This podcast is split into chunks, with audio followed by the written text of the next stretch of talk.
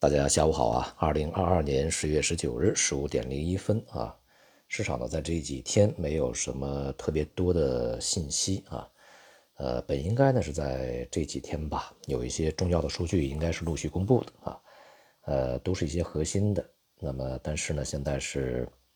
呃通知呢是推迟啊，具体时间呢还不太清楚啊，所以说市场呢也没有什么这个在数据方面的一些指引啊，大家只能去。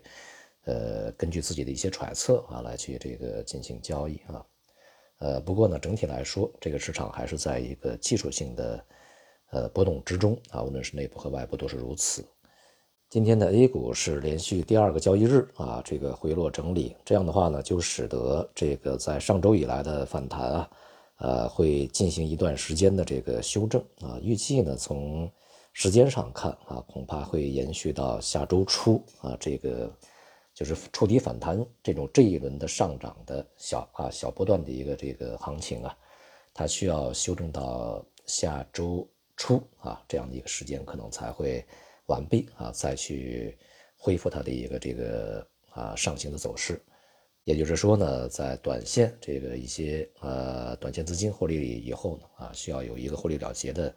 一个过程啊。今天呢，A 股从这个行业板块上来看的绝大多数啊是回落的，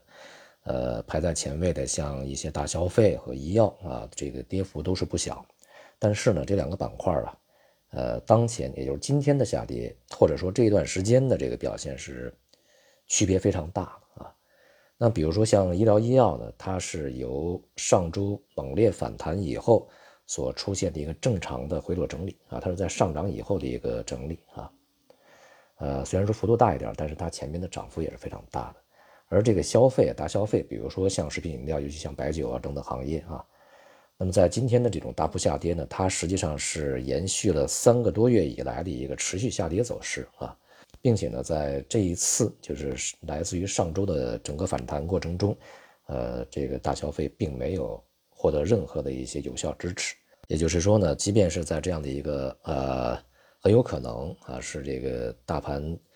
呃，比较全面的一个反弹的状态之下，行业板块之间的表现也是，呃，截然不同的，它的分化也是非常严重的啊。因此呢，在这样的一个市场里面，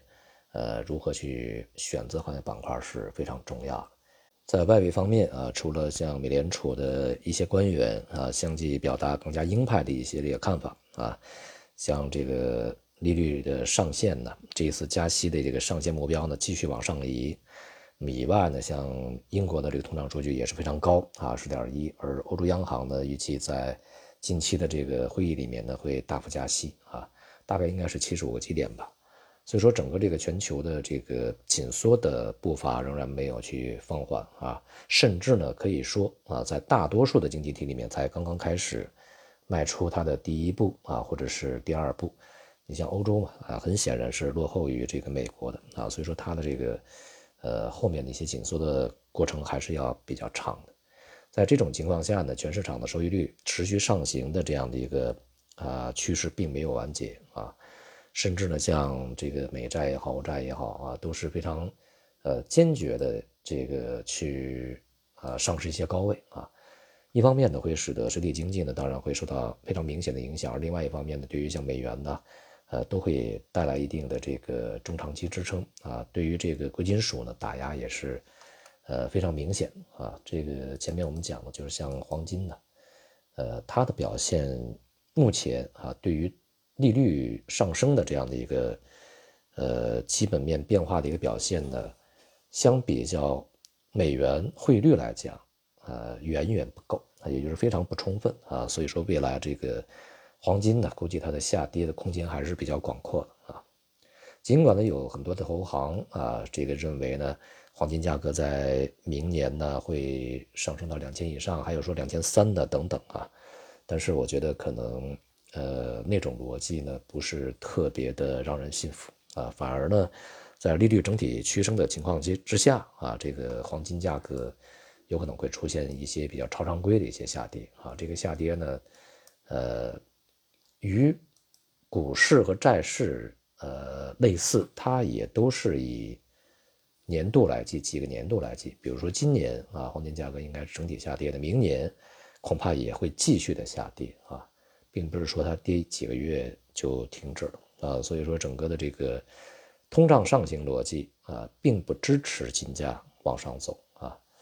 反而呢是这个促使金价往下走啊，这是另外一个相反的一个逻辑啊。所以呢，这个不要被一些短期的市场呃波动所去影响啊，盲目的去买入长期啊，买入这些贵金属啊。目前这个价格从长期来看还是属于比较高的一些水平。